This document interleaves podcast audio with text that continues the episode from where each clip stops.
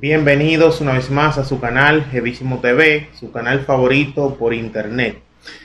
Este, como siempre, trayéndole contenido nuevo. Eh, no olviden suscribirse al canal.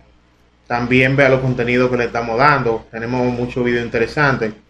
Eh, vamos a seguir también dando más contenido de interés social. Y nada. ¿Qué tal, Fernando? ¿Todo bien? Ready, ready. Dime. Traje un tema interesantísimo y tenemos que debatirlo aquí. Sí, de hecho, por eso yo estoy aquí. Me llamaste que no, que quiero debatir conmigo un tema. Ok. No, bueno, no va a ser tanto, bueno, quizás sea un debate, una vaina, pero no es tanto un debate, es como algo así. Pero un como un análisis, es como algo así como un análisis. El COVID-19 llegó en el 2020 tipo febrero, marzo, por ahí ya tenemos literal, tenemos un año ya, literal ya. Nos llegó, nos llegó. Nos llegó, exactamente. Mundo completo. Entonces el COVID trajo muchas cosas, o sea, cosas positivas, cosas negativas. Eh, actualmente acá en República Dominicana eh, vinieron algunas vacunas y están vacunando mucha gente. Eh, todavía no me he vacunado ni pienso vacunarme aún. Tengo miedo, no lo oculto. Yo le tengo más miedo a la vacuna que el COVID como tal. Eh, pero anyway, no es un secreto que ya quizá para para septiembre ya estemos ready, o sea, andando normal en la calle, sin toque de queda y nada de eso. Ahora, yo lo que quiero saber es, lo que quiero saber es,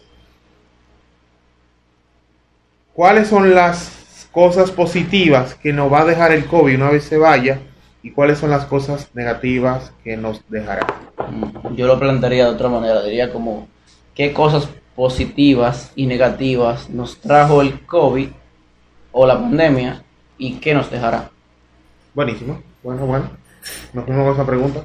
Eh, bueno, ¿qué nos trajo, por ejemplo, negativo obviamente, encierro, eh, bastante... Mucha muerte. Con, muerte, conmoción, mucha confusión, la gente no sabía qué hacer, había muchos eh, conspiranoicos diciendo que, que, era mentira, que no quieren controlar, como con lo de la vacuna también, o sea, es un tema de, de, criterio, pero también hay, mucha, hay muchos conspiranoicos que dicen que eso es el 666, bla, bla, bla.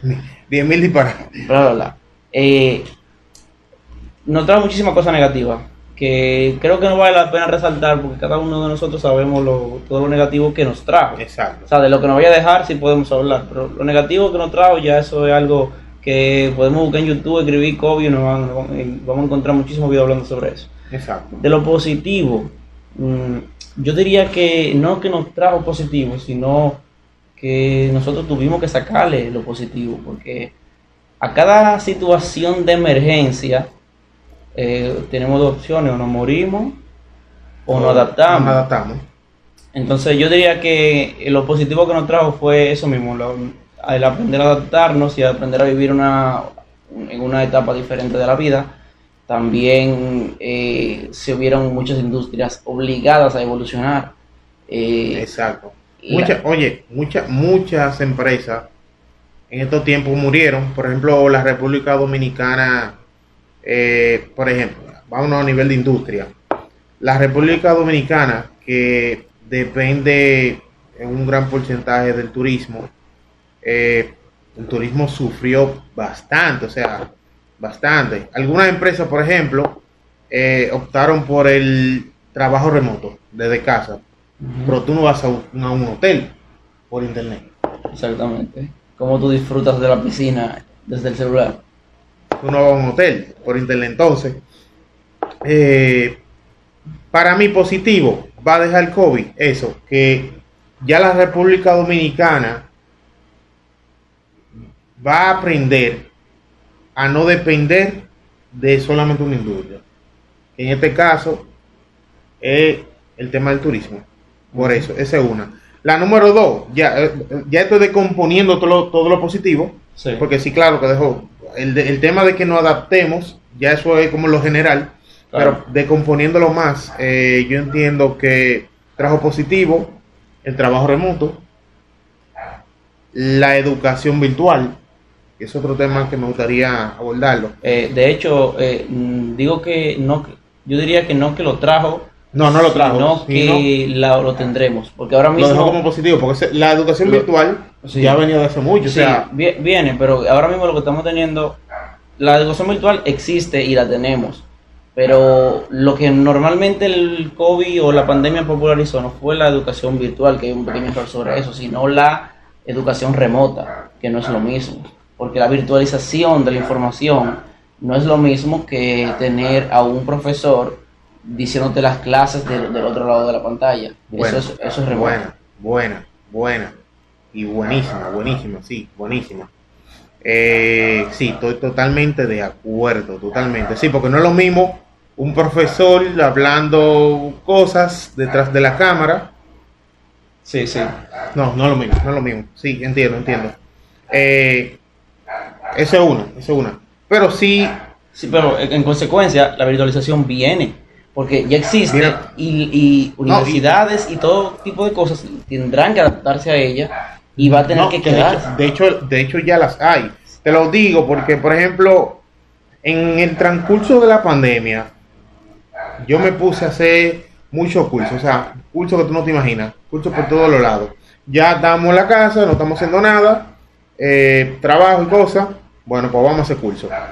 Y era totalmente virtual y mira, me encantó, me fascinó. Yo tenía un pensamiento no negativo, escéptico es la palabra, en cuanto a la educación virtual.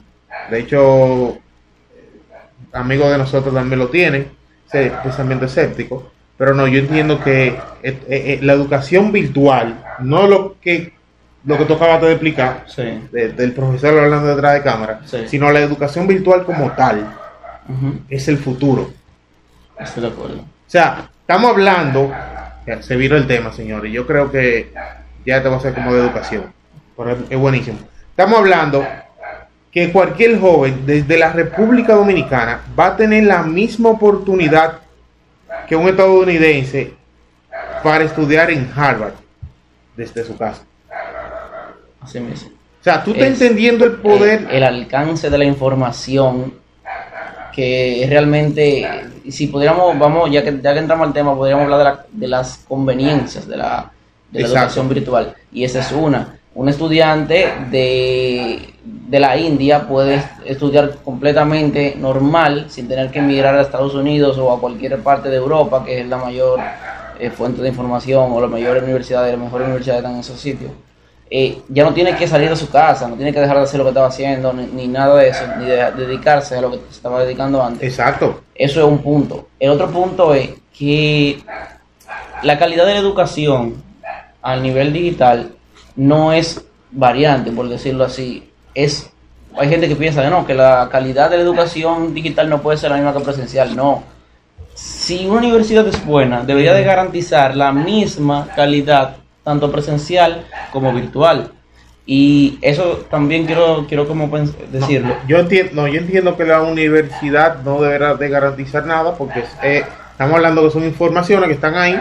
Claro. Ahora el punto, ya somos adultos, o sea... Sí, no, lo, que, quiero decir es garantizarte la calidad, porque ya depende de ti como estudiante virtual de cómo tú vas a, tener esa información. De hecho, hay personas que aprenden mejor personal que virtual y eso por eso yo digo que la no y recuerda que estamos nosotros estamos nosotros somos o sea esta generación como tal los millennials somos como ese puente de la de la generación análoga con esta generación sí con la, la generación digital. digital con estos nativos digitales. Entonces qué pasa mm, yo y un pana estuvimos debatiendo eso sobre la educación virtual y él me comentaba algo, que la interacción social, o sea, el yo, el tuyo se necesita y aporta muchísimo, o sea, cuando, cuando vamos al colegio, a la escuela, a la universidad, hay un 50% de la educación que tú tomas que eso se queda. Y el otro 50% es la interacción social. O sea, con qué, o sea, que yo gané. O sea, conocí a Fernando, eh, mi mejor amigo, eh, socio de empresa, o sea, hicimos empresa juntos, lo que sea, y esa es la otra. Y yo estoy de acuerdo en ese punto. Ahora, no podemos omitir esta revolución que se está dando. O sea, es otra generación totalmente nueva. Sí, sí. Realmente, por eso digo, hay gente que aprende, pero también hay que tener en cuenta eso, qué edad tiene esa, esa persona y todo eso. Y de la persona que aprenden personal más fácil que virtual, que digital. Eh, yo digo que eh, hay equilibrio todavía en eso. Por lo menos, por lo menos hasta un futuro próximo, no creo que se desaparezca la, educación eh, personal, pero eh, tal vez en un futuro más lejano sí puede ser que desaparezca completamente. debido a que la virtual, a pesar de que tiene un, un, costo de inversión en primer lugar y también algunas cosas, eh, resulta un poco más barata que la educación presencial. En su totalidad. Eh, eh, eso tampoco significa que los profesores, o sea, los profesores que están viendo esto no, se asusten, tampoco es como que... Van a perder su empleo. Es el fin. De, al contrario, creo que se necesitarían más profesores para que revisen, estén ahí, porque ya la función del profesor viene siendo eh, verificar la calidad del contenido que se está exponiendo en, las plataformas. De hecho, eh, ahora en la República Dominicana, en estos días, eh, el ministro de Educación comentaba sobre ya iniciar con la educación presencial. Yo eso no lo veo tanto a favor, yo no, o sea, no lo apoyo el 100%, no. porque yo creo que esta es una oportunidad donde se puede aprovechar para, para mejorar eso de la educación virtual. Ojo, si en un inicio, porque ya habían países dando clase virtual. O sea, yo tengo amigos que hicieron maestrías, eh, sea, algunos cursos también virtual, desde antes de la pandemia. Entonces, si nosotros hubiésemos estado preparados en ese momento, ese año del 2020 no se hubiese perdido. Exactamente. Y, Entonces yo entiendo que es una oportunidad para... Para realmente empezar. Exactamente. No para empezar, sino para darle continuidad. Porque si ya, si ya lo estamos haciendo, lo estamos haciendo bien, nos estamos adaptando, o sea, porque ahora dejarlo. Eh, yo diría que ahora debería darse ese, esa opción o sea, al estudiante como tal, eh, la clase la quieres virtual o la quieres presencial. Porque hay personas, como te dije, que captan mejor presencial y también sería una oportunidad para, para universidades como por ejemplo la UAS, que siempre se ha visto abarrotada de estudiantes, que en un salón pequeñito, cuarenta y pico de estudiantes, eso al final nos deja con un, un desorden, o sea, no hay, no hay butaca, yo estudio ahí en la UAS, tengo que salir a buscar una butaca en un sitio, si llego tarde, o llegar tempranísimo, a veces salgo del trabajo corriendo para la universidad y llego tarde, es un caos. Pero si me dan la opción de tomarlo virtual, yo la tomo virtual y soy una persona menos que estará ahí en esa aula abarrotando. Y sumale, por ejemplo, a esos jóvenes que viven en los pueblos, que no tienen la oportunidad de, de venir a Santo Domingo, inscribirse a una universidad, ya que en su pueblo no tienen universidad, lo pueden tomar desde, claro. Eh, su casa. Claro, eh, eh, ahí debería de haber una pequeña regularización con respecto a lo de, de, opciones. vamos a evaluarte a ti porque también hay muchos estudiantes que todavía no se adaptan 100% a lo que es virtual. Vamos a evaluarte. Tú quieres virtual, pero no coge lucha pero vamos a ponerte virtual, pero vamos a evaluarte, vamos a, tirar una evaluación, que date una semana de evaluación o lo que sea para, para saber si te mantenemos en el virtual o te sacamos y te mantenemos presencial, porque no queremos perderte, no queremos que tú pierdas y queremos dártelo a entender, porque a veces nosotros mismos no entendemos. Exacto. Eh, wow.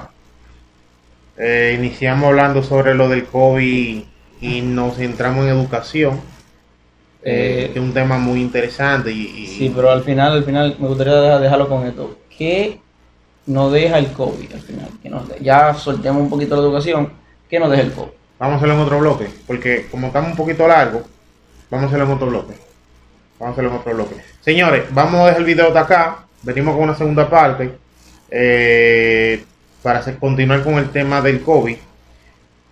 No olviden suscribirse, suscríbanse, dejen comentarios, dejen su opinión en cuanto a esto de la educación y nada. Activen la campanita. Ah, bueno, sí, activen la campanita, es muy importante también, muy, muy importante. Eh, nada, quedamos acá.